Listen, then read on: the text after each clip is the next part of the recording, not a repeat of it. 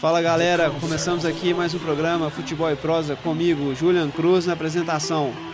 Escalando o time hoje, estamos aqui com o Marco Túlio. Fala aí, Julian, João, Fred. Uma honra estar dividindo a mesa aqui com vocês. Frederico Cortes. Fala galera do Futebol e Prosa, estamos aqui para gravar mais um programa e falar bastante de futebol. João Medeiros. Fala Julian, Fred, Marco Túlio, ouvintes. Vamos aí comentar mais uma vez sobre futebol. Então vamos falar um pouco aí sobre a Libertadores da América.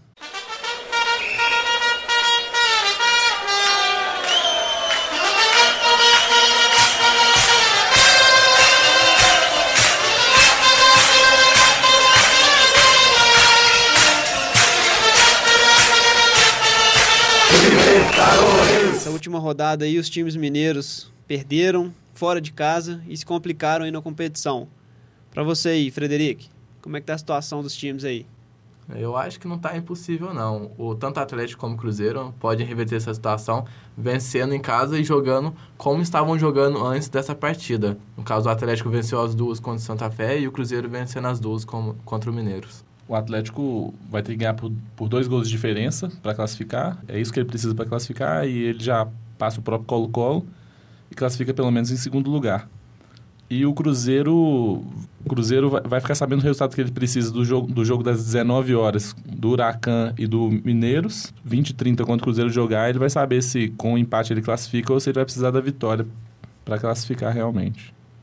É, eu acredito que dos dois a situação do Cruzeiro está tranquila. Acho que, não sei se para os amigos, o Cruzeiro vence fácil o Sucre no Mineirão e fica com o primeiro lugar.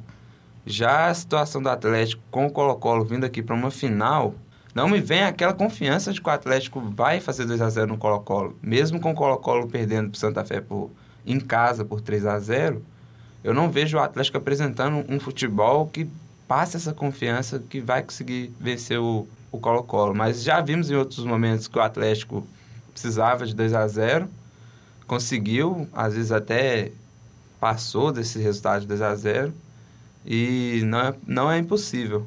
E lembrando que os times mineiros aí só dependem deles para classificar. Então o Cruzeiro uma vitória simples, 1 a 0 o Atlético com dois gols, é uma tarefa um pouco mais difícil é, se comparando ao adversário, né? Cruzeiro pega o Universitário Sucre, enquanto o Atlético pega o Colo-Colo, que é um time tradicional em Libertadores. E a situação dos times mineiros chegou a esse ponto por, por erros deles, né? E, assim, em jogos teoricamente mais fáceis, em jogos em casa, igual o Atlético perdeu para o Atlas. O Cruzeiro se complicou nos jogos que teve fora de casa. Os times só dependem deles. Acho que é fazer a obrigação, que é ganhar dentro de casa e, consequentemente, classificar, que também vejo como obrigação dos times. Os dois times mineiros desse ano ainda não se acertaram. Desde o início do ano, a gente já previa que isso iria acontecer com a saída do, do Goulart e do Tardelli já se passaram três meses ainda os times não conseguiram apresentar um futebol regular. O Atlético começou mal na, na temporada e acertou um pouco o time e fez bons jogos, inclusive os dois que ganhou do Santa Fé, lá na Colômbia e depois aqui no Independência. O Cruzeiro da mesma forma, começou a temporada com um time muito suspeito, vindo de grandes perdas no elenco, e começou a fazer bons jogos a partir de março. E na Libertadores mesmo começando com empate fora e depois empate em casa, venceu duas e teoricamente se tranquilizou no grupo. Mas aí veio a derrota contra o Huracan, desestabilizou totalmente o, o plano do Cruzeiro, que era de classificar com uma campanha boa. Vendo essa situação dos dois times de irregularidades no futebol apresentado, eu não posso afirmar o que vai ser o próximo jogo dos dois na Libertadores.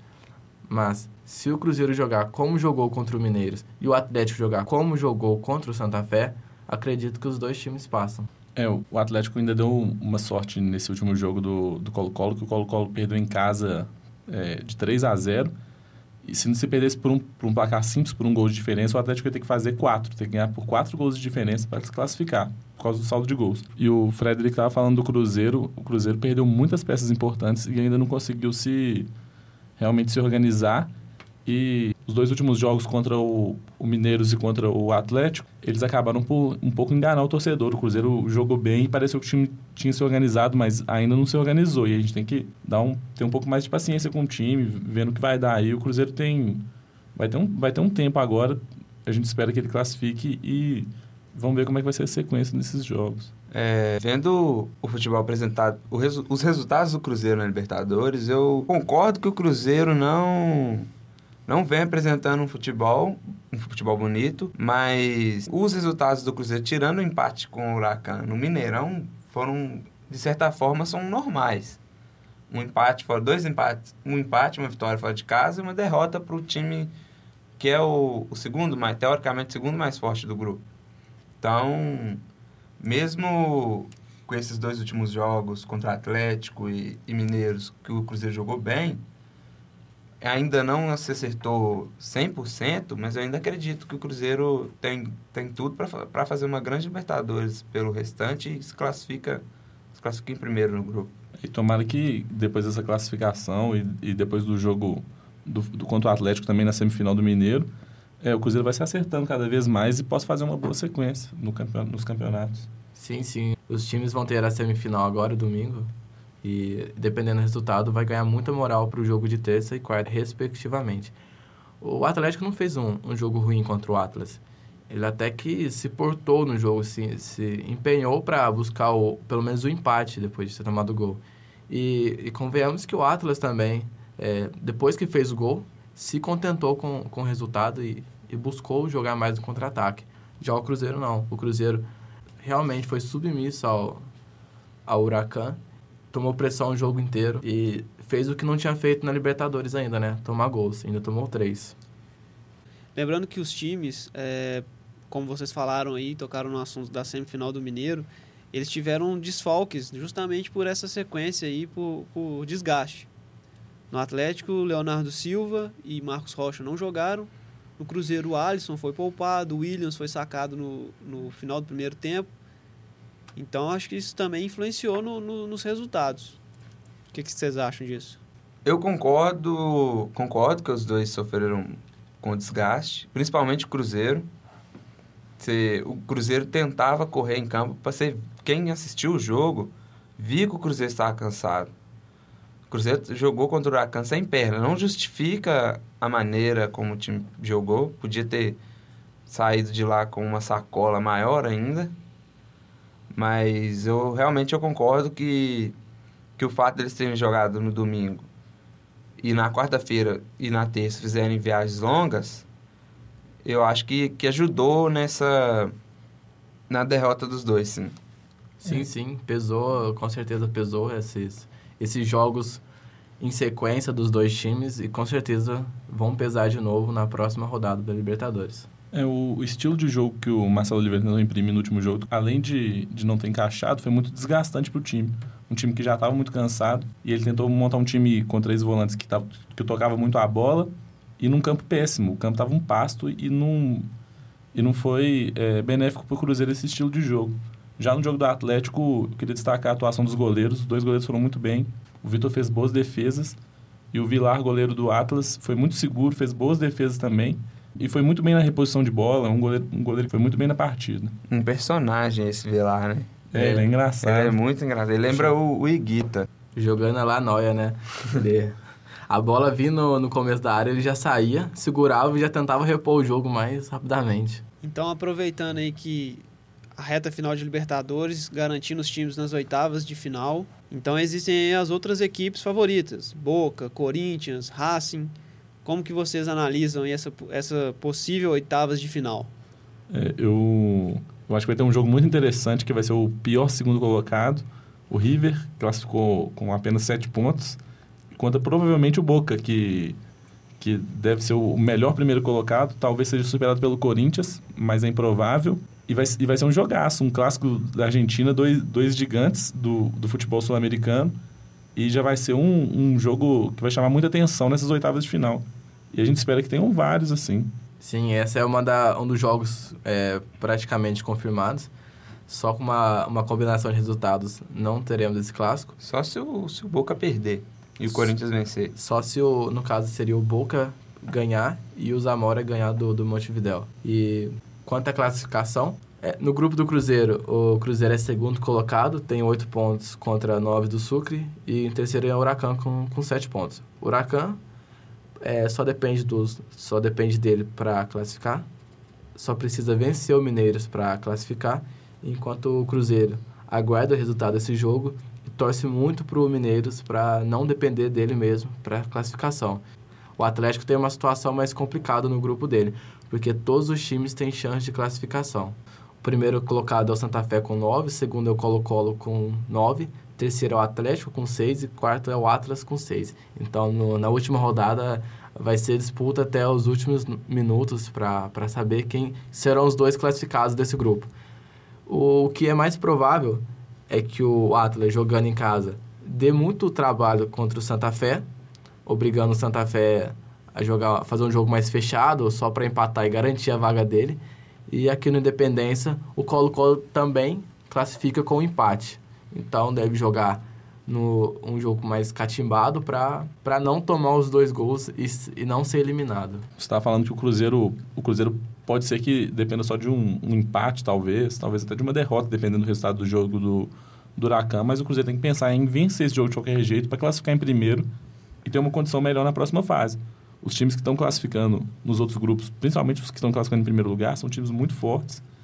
E ter que jogar contra um desses times na próxima fase vai ser bem difícil é obrigação do Cruzeiro vencer o, o, o Sul. E por quê? Porque joga no Mineirão e o Cruzeiro é muito melhor do que o seu adversário, tecnicamente. Se o Cruzeiro não ganhar, ele nem merece classificar. Concordo. E então tem que pensar em ganhar o jogo e, e passar a próxima fase. Sim, sim, até porque na segunda fase ele pode pegar um adversário muito, muito mais difícil do que é o grupo dele no momento.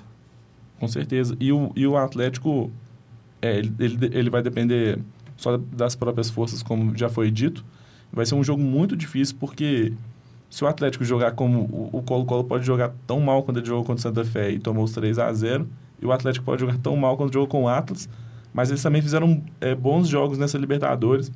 Então vai depender muito da postura desses times nessa próxima partida para ver quem vai sair de lá classificado. É, esse grupo do Atlético é uma incógnita, porque o Atlético ganhou os dois jogos do, tec, do supostamente melhor time do grupo mas perdeu dois jogos para o Atlas.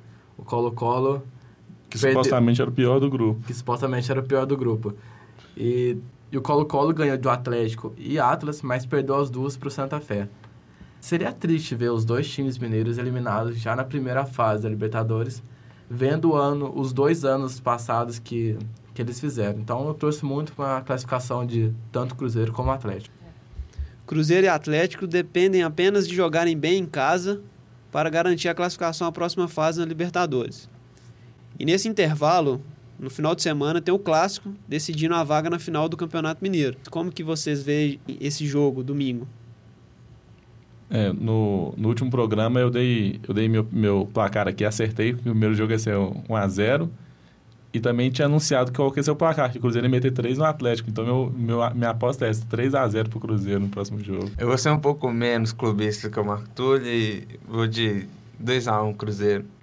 Eu tinha opinado 0x0 no primeiro jogo, foi 1x1, não mudou muita coisa. O Cruzeiro vai jogar com a vantagem do empate. Quem ganhar, quem se classificar para a final, vai com moral para a Libertadores, mas acho que passa o Cruzeiro, com outro empate. Essa foi a opinião aí dos nossos comentaristas do Futebol e Prosa sobre o clássico. Libertadores, Campeonato Mineiro, tudo isso você acompanha com a gente no Futebol e Prosa.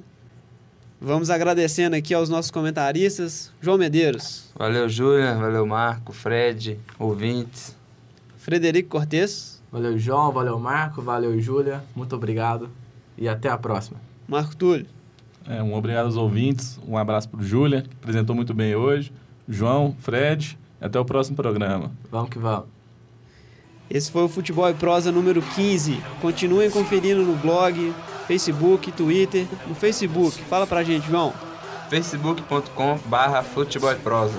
No Twitter, Marco Túlio. Arroba, underline, futebol e prosa. E no blog, Frederico? Acompanha lá, futeboleprosa.hojepress.com. Valeu, galera. Valeu a participação de todos vocês aí. Muito obrigado e até a próxima.